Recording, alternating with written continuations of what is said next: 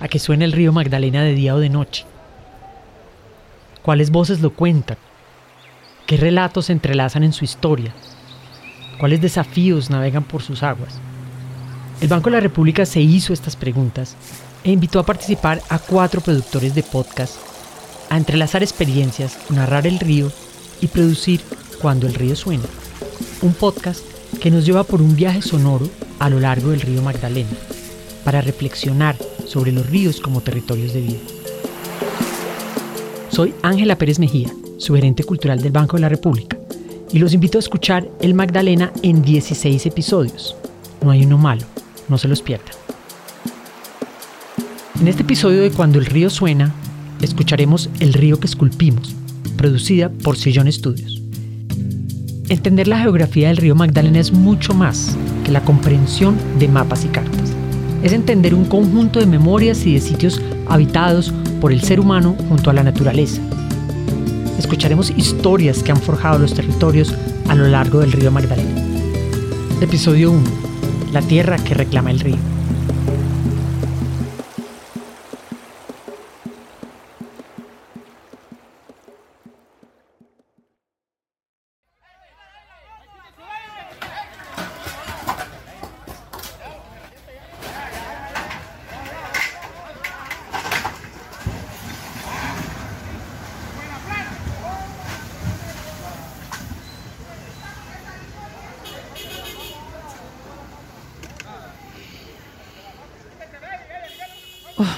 Que ver eso es muy impresionante. Lo sé.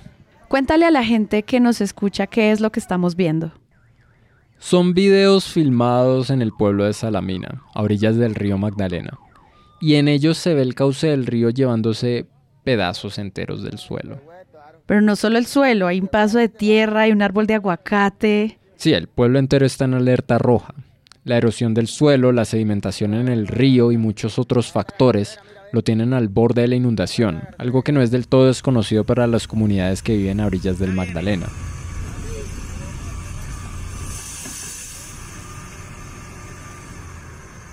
Para entender estos fenómenos, para entender lo que está pasando en estos videos, bueno, no basta con verlos en una pantalla. Teníamos que ir para entender lo que es un río que puede cambiar su geografía, que amenaza a un pueblo entero con sumergirlo bajo sus aguas. Mira, se lleva a la casa, niño, mira, mira, mira, mira, está partiendo, eh, está partiendo. se lleva a la casa, marica, se lleva a la casa, niño. Porque eso que estamos oyendo es el río redibujando sus fronteras. Es el Magdalena tragándose la tierra. Pero no me deja ver. trabajo, ven, yo te grabo, ven. Yo ven. Mira, ven, mira, ven. Todo lo que hicimos, lo que hicimos hoy trabajando, se lo llevó el río. En esta ocasión, nuestros reporteros Rodrigo Rodríguez y Felipe Useche viajan al departamento del Magdalena a ver de primera mano cómo el río Magdalena puede hacer y rehacer sus orillas, cómo puede tomar, inundar pueblos enteros y lo que significa esto para la gente que vive en esas comunidades. Este es un retrato de un pueblo que representa muchos, muchos más que corren el mismo riesgo.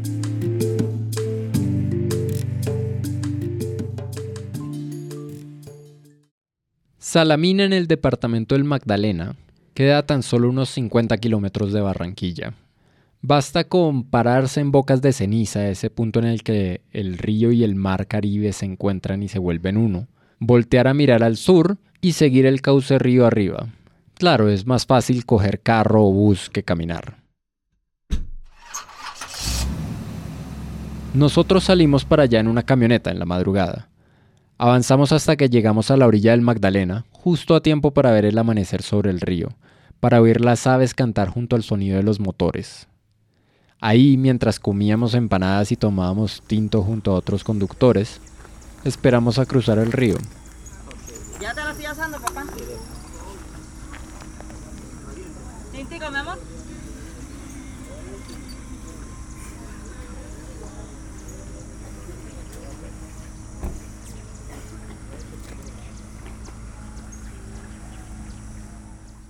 Salamina queda en la orilla contraria a Barranquilla, ¿cierto? ¿Cómo se cruza entonces el río para llegar hasta allá? Bueno, hay dos maneras. Quienes llegan en bus tienen que bajarse en un pequeño parador al lado de la carretera. Detrás de este se estacionan los Johnson. Ahí uno le pide a cualquier Mo- conductor. momento, un momento. Los Johnson, Sí. y eso es... Ah, claro. Bueno, es en muchas partes de Colombia se le dice Johnson a las lanchas que tienen un motor por fuera de borda. Claro, es por la marca de los motores del bote. Sí, precisamente. La otra forma de llegar es tomando el ferry. Que fue como ustedes llegaron. Sí, los carros llegan a la orilla y hacen fila para acomodarse en este planchón metálico.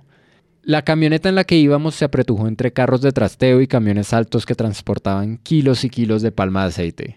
Ni siquiera pudimos ver el ferry mismo cruzar el Magdalena. Pero al menos lo pudieron oír. Nah, nuestras grabadoras solo captaron el motor del ferry y el vallenato que salía de la radio.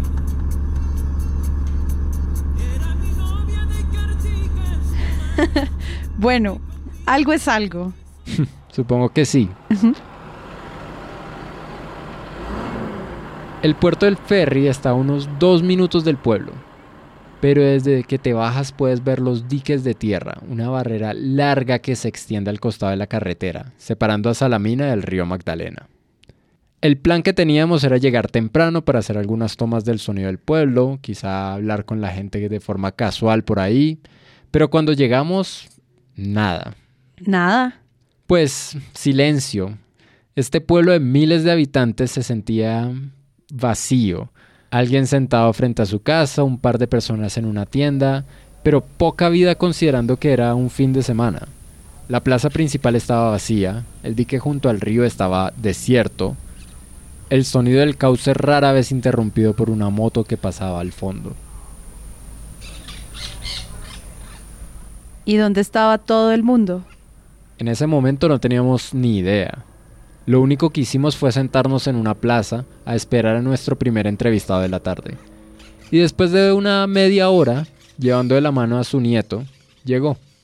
Bueno, mi nombre es Jorge Lara Escorcia, soy concejal del municipio de Salamina y lógicamente resido aquí en el municipio de Salamina. ¿Y qué más les dijo este señor Lara?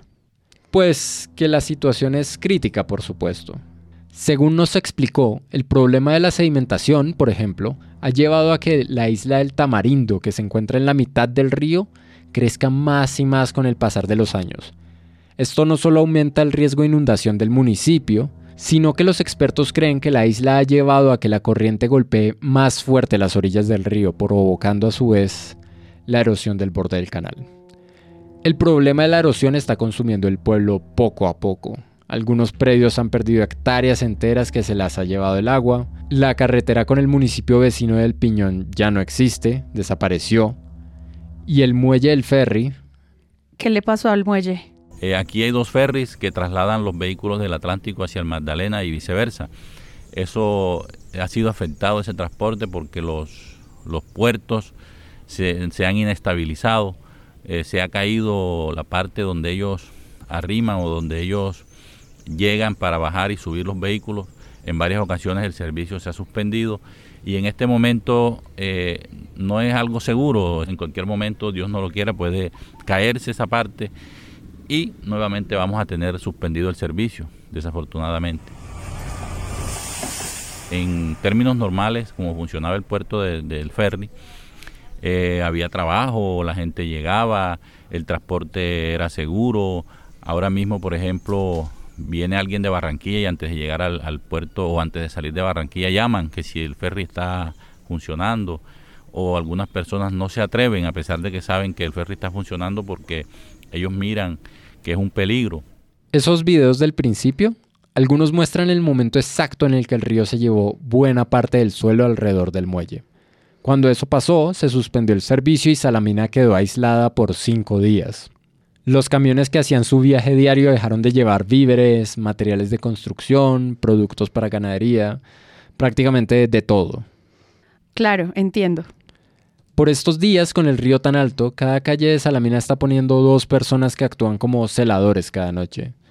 Todos van a las orillas a vigilar, en turnos de seis horas, para estar pendientes de la borda del río, dar alarma si es necesario, como la última vez.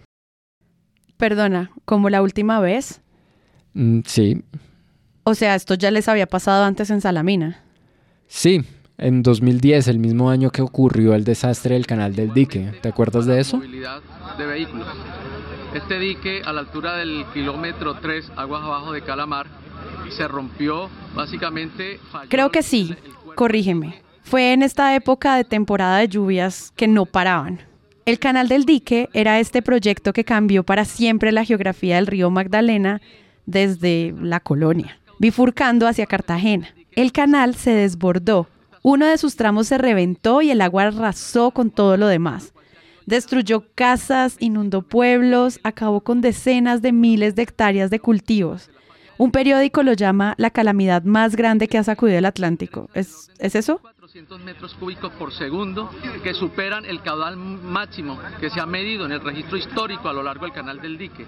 Luego el llenado Sí, precisamente. Y ese mismo año el agua rodeó a Salamina. La cabecera municipal casi, casi se inunda, si no es porque la gente del pueblo trabajó día y noche para construir y reforzar jarillones alrededor. En aquel momento había mucha agua, inundación total en las partes rurales, en los potreros, y muchos ganaderos se afectaron porque tuvieron que vender sus animales, algunos se les perdieron, otros se los llevaron. Por aquí, por el puerto de los Johnson, a unos, ahí mismo, a unos 20 metros, 30 metros, casi se mete el río en por ahí tipo 8 de la noche.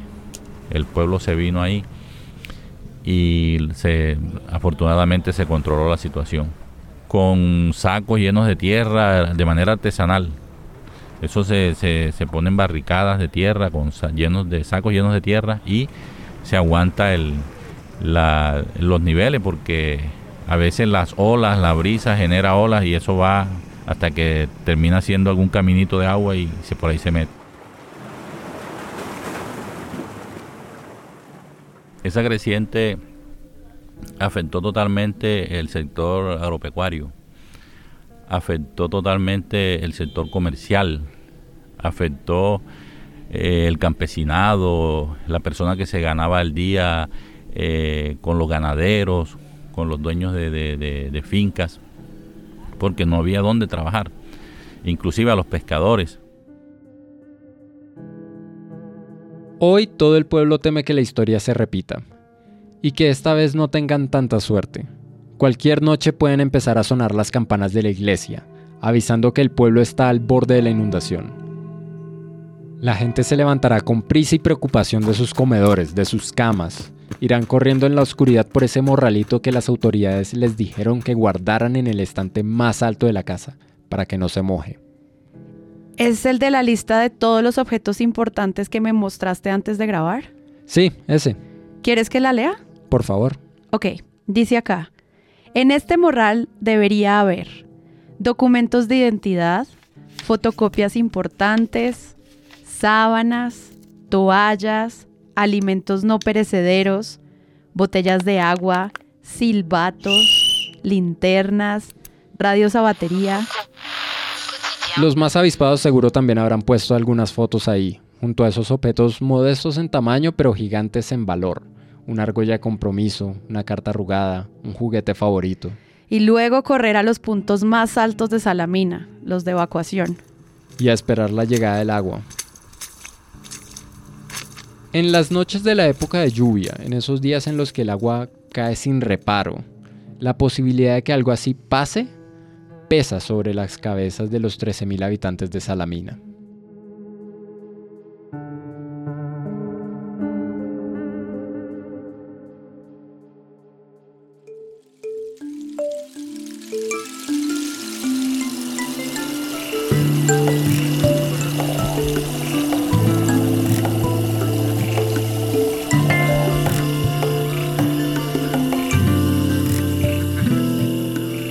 No, que vivir así debe ser muy angustiante. Sí, y de hecho haré un pequeño paréntesis para explicar los dos temas particulares que tienen en angustia el pueblo. La erosión, lo que hace que el río se lleve pedazos enteros del suelo de la tierra, particularmente en época de lluvias, y la sedimentación, que está creando bancos en medio del Magdalena que aumentan con mayor facilidad los niveles del agua, particularmente en verano cuando el caudal disminuye y las partículas de tierra que éste transportaba se estancan en el fondo del río. ¿Qué son estos fenómenos? ¿Cómo funcionan? Nuestro historiador y geógrafo Felipe Useche, con quien hice este viaje, nos lo explica. Entonces, primero, la sedimentación. Este es un proceso geológico que en el caso de los ríos se refiere a la acumulación de sedimentos, es decir, de arena, arcilla y otras partículas sólidas en el lecho de un río. A medida que estas partículas se van asentando, se crean bancos de arena, islas y otros accidentes en el cauce del río que cambian el río y la forma en que el agua se mueve por él y por lo tanto afectan actividades como la navegación. ¿Y qué pasa cuando el río baja de la montaña? Entonces, cuando un río baja de la montaña, y en especial de montañas como los Andes, que tienen mucha actividad volcánica y mucha actividad tectónica, cargan muchos sedimentos. Pero como están en pendiente, esas, el río se lleva todas esas partículas de sedimentos hacia abajo.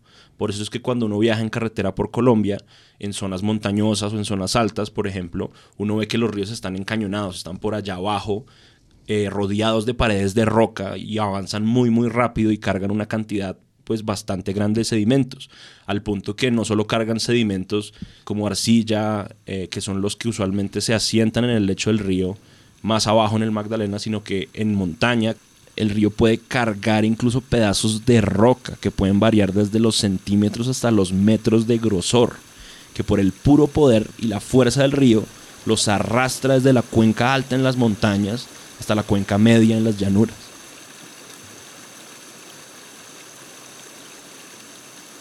Pero eso es cuando va bajando por la montaña y cuando disminuye la pendiente. Pues a medida que va disminuyendo la pendiente, la fuerza del río va bajando, la velocidad del río va bajando y en ese sentido eh, las partículas más pesadas de esos sedimentos se van asentando en el río. Y hay un fenómeno muy interesante que ocurre justo cuando acaban las montañas y empiezan eh, el, cauce medio del río o empiezan las llanuras, digamos. Y es que ocurre un fenómeno que llamamos los aluviones. ¿sí? Los aluviones eh, ocurren cuando la pendiente del río ya baja tanto en velocidad que no puede cargar como toda esta arcilla y todos estos sedimentos y los riega como en un abanico al, al, lado del río y crea lo que se llaman llanuras aluviales, o sea, llanuras que el mismo río crea al botar todos estos sedimentos que ya simplemente no tiene la fuerza para cargar.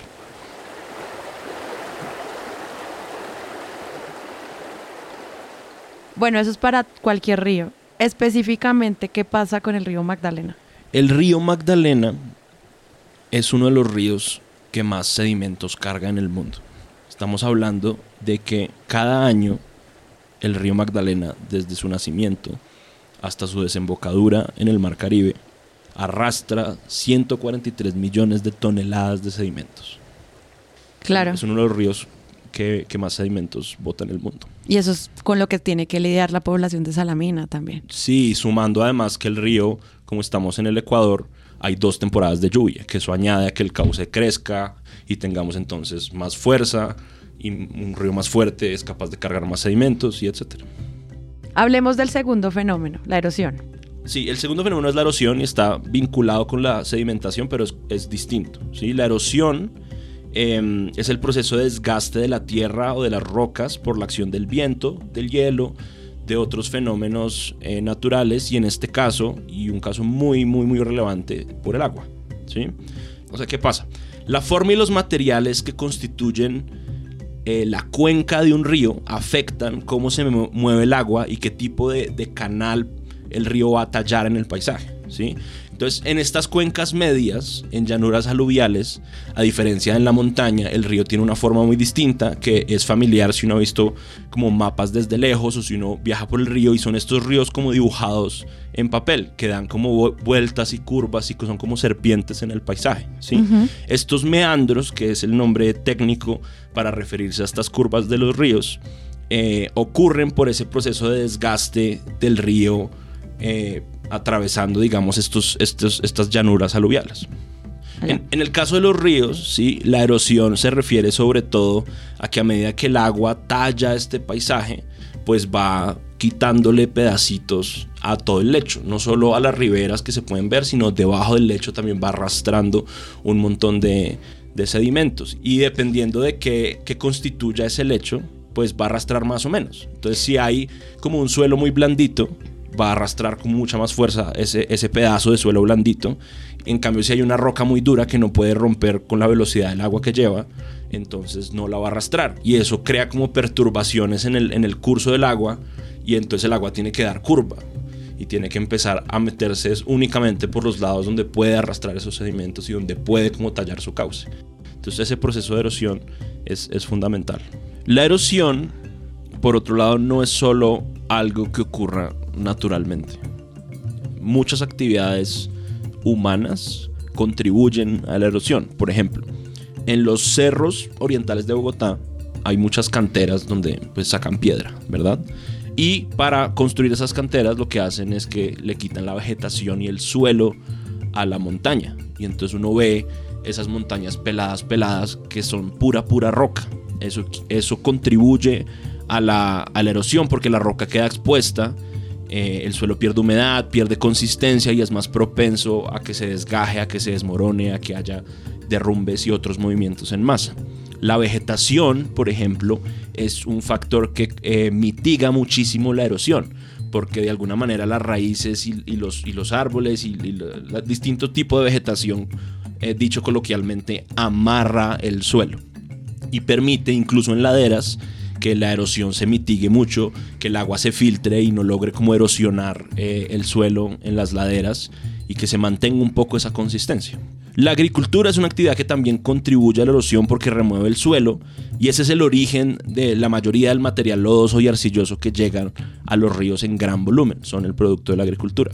De manera que eh, si lo pensamos, la sedimentación y la erosión a veces son vistos únicamente desde la perspectiva como si fueran como males creados por el hombre o algo por el estilo. Pero en realidad no lo son, ¿sí? Eh, no son en ese sentido ni buenos ni malos, son simplemente el resultado y la consecuencia de las interacciones pues eternas y continuas entre la actividad humana y los fenómenos naturales que construyen los ríos.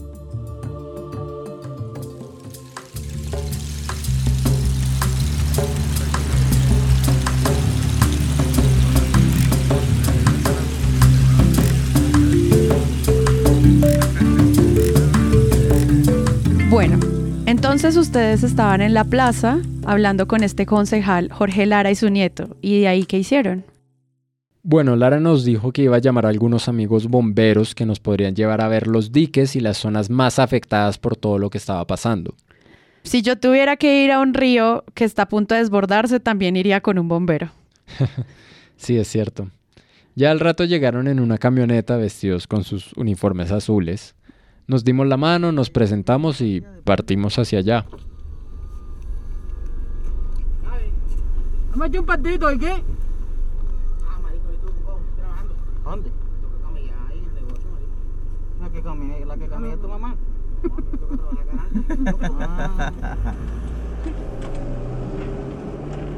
Los bomberos con los que íbamos se llaman Jason y Alberto. Nos llevaron a las afueras del pueblo por la misma vía que iba al muelle del ferry nos apeamos de la camioneta y empezamos a avanzar hacia el río, escalando los diques de protección al lado de la vía. Estas construcciones altas, hechas del mismo material del río mismo y que corren en paralelo a su cauce. A esta hora ya el sol estaba pegando fuerte. Bueno, nos encontramos ubicados eh, aproximadamente a, un a 1.6 kilómetros de la cabecera municipal de Salamina. Esto fue, este es uno de los puntos críticos que se vienen presentando. Aquí en este sector el río hizo de las suyas, eh, socavando más de 60 metros lineales de tierra y que nos dejó a portas de la inundación. Por eso vemos toda la cantidad de diques de protección que se encuentran en esta zona. Ya has mencionado varias veces a los diques, pero ayúdame a imaginarlos mejor. Claro, pues son como murallas de tierra de más o menos unos 3 a 4 metros de alto. Y hay varias capas, por así decirlo. De la carretera hasta la orilla hay unos tres diques, uno detrás del otro. Aunque las piscinas de agua que se forman entre ellos muestran que el río ha ido venciéndolos poco a poco. De la estación de bomberos una cuadra adelante sale Piñón. Seguimos avanzando por entre los diques, los jarillones, entrevistando a Jason y Alberto, les preguntamos cuánto terreno ha ganado el río en los últimos años. Ellos dijeron... no, eh, como de ahí haciendo un cálculo, unos 60. 80 metros hacia, hacia, adentro del río. Sí. Era pura, puro terraplén de, de protección. Y como ha venido socavando, ya, ya lo tenemos aquí a la orilla de la, de la carretera. Los cuestionamos un poco sobre hace cuánto que se presenta la erosión en el pueblo. Su respuesta fue...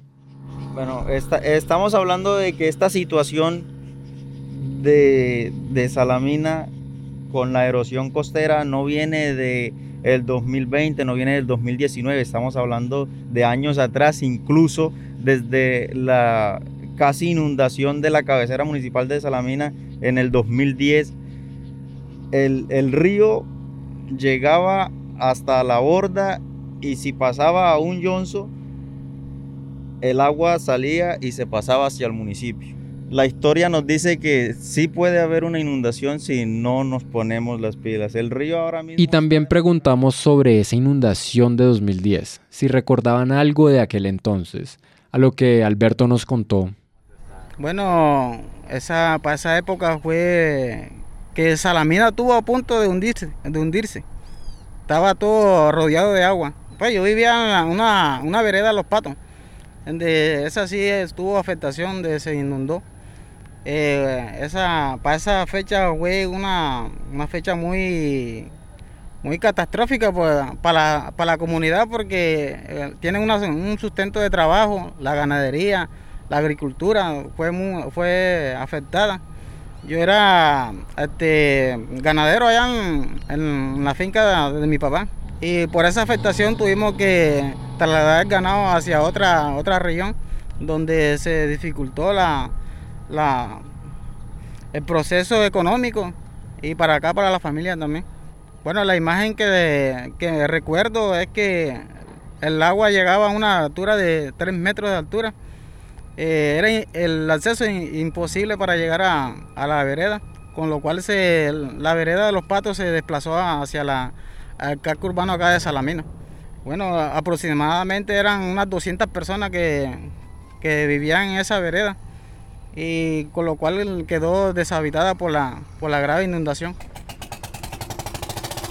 El municipio del Piñón hizo la, la evacuación en lancha en Johnson eh, lo, más esencial que pudieran coger fue lo que se rescató.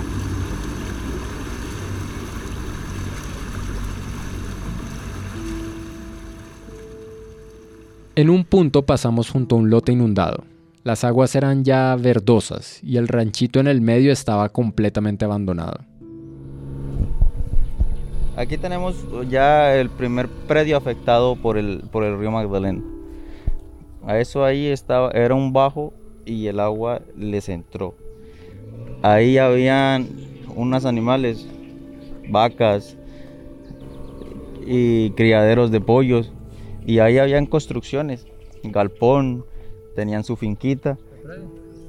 esta familia son aproximadamente cinco o seis personas que viven en la misma casa, pero el predio mantenía prácticamente a toda la familia y esa familia es bastante numerosa y les tocó desarmarla porque el río no les dio a la espera.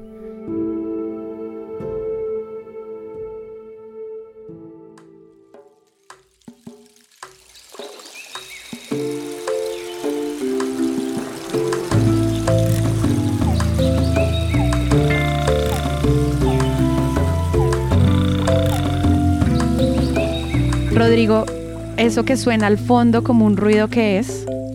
Bueno, es que por los lados del muelle del ferry venía el ruido de carros, de gritos, de máquinas. Contrastado con el pueblo se sentía lleno de vida. Y cuando por fin llegamos al lugar entendimos dónde estaba todo el mundo en Salamina. ¿Y dónde estaban? Combatiendo el río. Aquí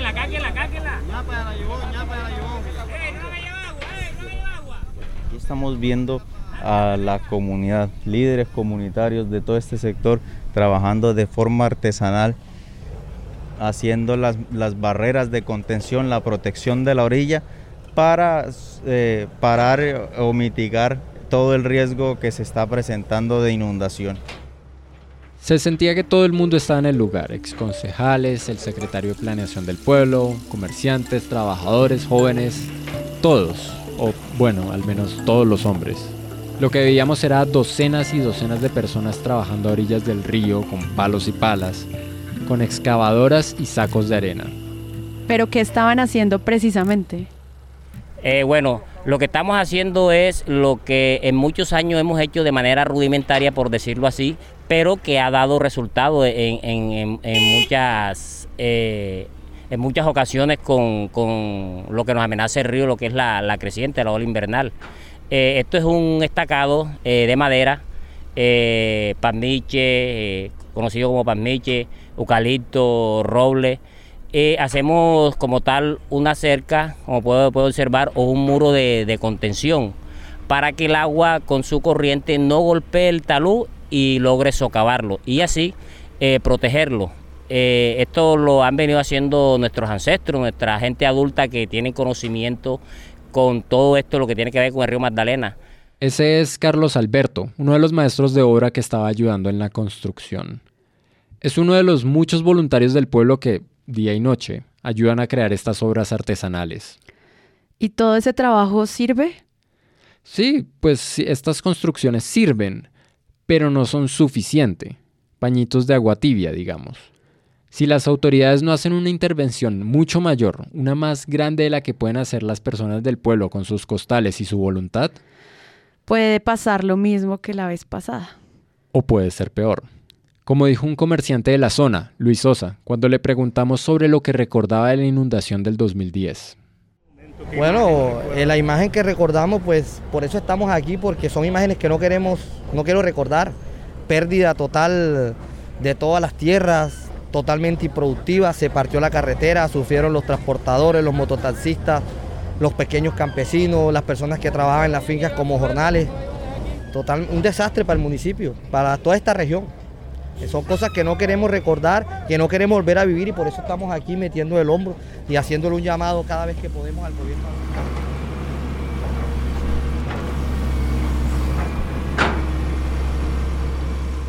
Lo siento por el ruido, pero es que es imposible escapar de él. Estábamos en medio de una construcción.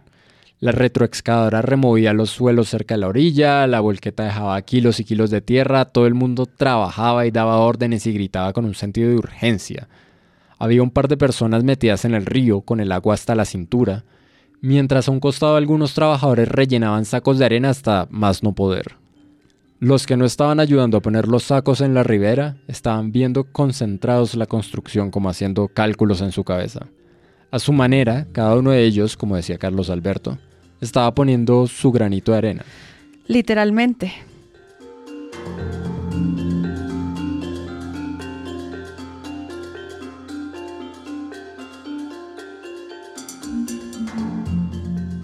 Después de un rato, en medio de la pausa del almuerzo en la que los trabajadores pararon a tomar un poco de jugo decoroso, que es delicioso con ese calor por cierto, y se fueron a comer, nosotros decidimos seguir nuestro camino. Fuimos hasta el otro muelle del que parten las lanchas. Los Johnson. sí, los Johnson. Ahí le dijimos adiós a los bomberos del pueblo y tras caminar unos minutos tomamos la primera lancha que fuese a cruzar el río. Nos alejamos viendo los mismos diques que nos dieron la bienvenida. Y así nos despedimos de Salamina, un pueblo que poco a poco lo está reclamando el río.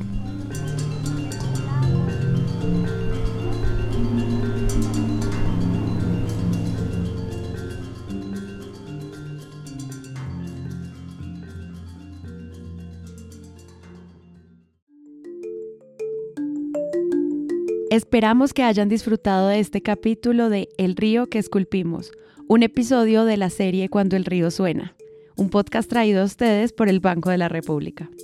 Las opiniones expresadas aquí son responsabilidad exclusiva de los respectivos podcasters, productores y autores, y no necesariamente reflejan la posición oficial del Banco de la República. Cuando el río suena es una producción del Banco de la República con la coordinación general de Sandra Concha y la presentación de Ángela Pérez Mejía, con el trabajo y el apoyo de Sofía Restrepo e Irene Tobón y los podcasteros que hicieron cada serie. Gracias a todas las personas que a lo largo del río Magdalena compartieron su historia y su entorno. La producción del río que esculpimos es de Sillón Estudios. La conducción es de Sara Trejos y Rodrigo Rodríguez. El guion es de Rodrigo Rodríguez. El fact-checking es de Felipe Useche. El tema original es de Alejandro Jaramillo. La edición es de Alejandro Jaramillo y de Rodrigo Rodríguez. La producción es de Sara Trejos y Paula Villán.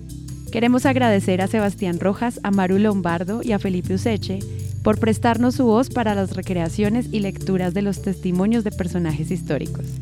También agradecemos a la Naviera Fluvial Colombiana, a sus navegantes y a sus pilotos, a la Asociación Cabildo Verde en Sabana de Torres, al concejal Jorge Lara en Salamina y al Cuerpo de Bomberos Voluntarios de Salamina, a la Sociedad Portuaria de Barranca Bermeja, a los profesores e historiadores Frank Hall y Javier Cassiani, a Germán Bayona por revisar los datos y asesorarnos con los guiones, y a todas las personas que compartieron sus historias para este podcast. Gracias por escucharnos. Los invitamos a escuchar la serie completa de Cuando el río suena, una producción del Banco de la República dentro del proyecto El río Territorios Posibles. Encuentre toda la información en las notas del episodio.